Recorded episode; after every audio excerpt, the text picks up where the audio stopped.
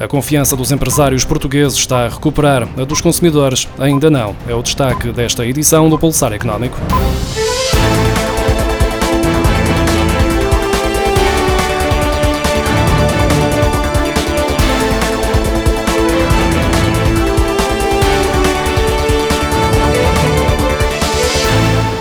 A confiança dos empresários está a recuperar depois de meses difíceis em resultado da pandemia. Por outro lado, o Instituto Nacional de Estatística refere que, no caso dos consumidores, houve uma quebra do indicador de confiança em julho, registrando-se mesmo a maior descida desde abril, mês marcado pelo confinamento.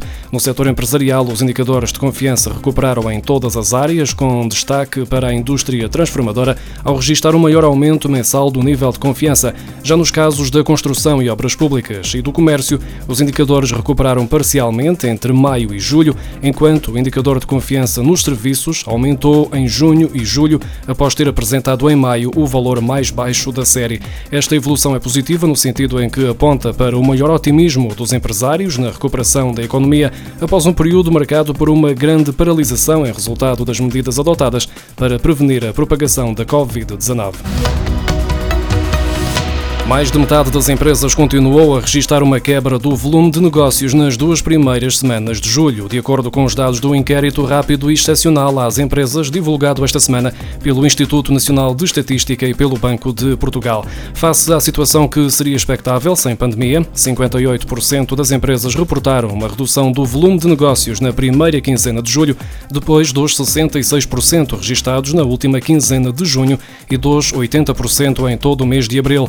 No no setor do turismo, em particular, esta percentagem assume maior expressão, com 88% de redução no volume de negócios no alojamento e restauração. Na primeira quinzena de julho, entre 23% a 31% das empresas que responderam ao inquérito assumiram já ter beneficiado das medidas de apoio governamentais, incluindo o layoff simplificado taxa de desemprego na zona euro atingiu 7,8% em junho, uma ligeira subida face a maio deste ano, num total de 12 milhões 685 mil pessoas desempregadas, de acordo com os dados do Eurostat divulgados esta quinta-feira. No mês de junho, quando os países europeus começaram a levantar as medidas restritivas para conter a Covid-19, a taxa de desemprego atingiu 7,8%, após ter atingido 7,7% em maio. No conjunto da União Europeia, a taxa de desemprego em junho chegou aos 7,1%, também ligeiramente acima dos 7% registados em maio. O Eurostat estima que 15 milhões e 23 mil pessoas estejam desempregadas na União Europeia, das quais 12 milhões 685 mil no conjunto dos países do euro. Estes números representam mais 281 mil pessoas desempregadas na União Europeia e mais 203 mil na zona euro, em comparação com o mesmo período do ano passado. Os futuros candidatos profissionais empregados em situação de layoff ou desemprego estão satisfeitos com o acompanhamento das FIAs durante o período de teletrabalho devido à pandemia. Durante o confinamento, a maioria dos profissionais aproveitou para renovar ou reforçar competências através de formações. Estão otimistas em relação ao futuro, mas acreditam que a pandemia pode influenciar a forma como olham para as suas carreiras profissionais. De forma geral, estão abertos à mudança. Estas são algumas conclusões do inquérito da consultora de recrutamento Michael Page a 145 candidatos entre 1 de março e 11 de julho. O compromisso Pagamento Pontual, uma plataforma com várias associações e empresas, diz que não compreende que o Estado tenha aumentado os prazos de pagamento aos fornecedores numa altura em que estão a ser prejudicados pela pandemia.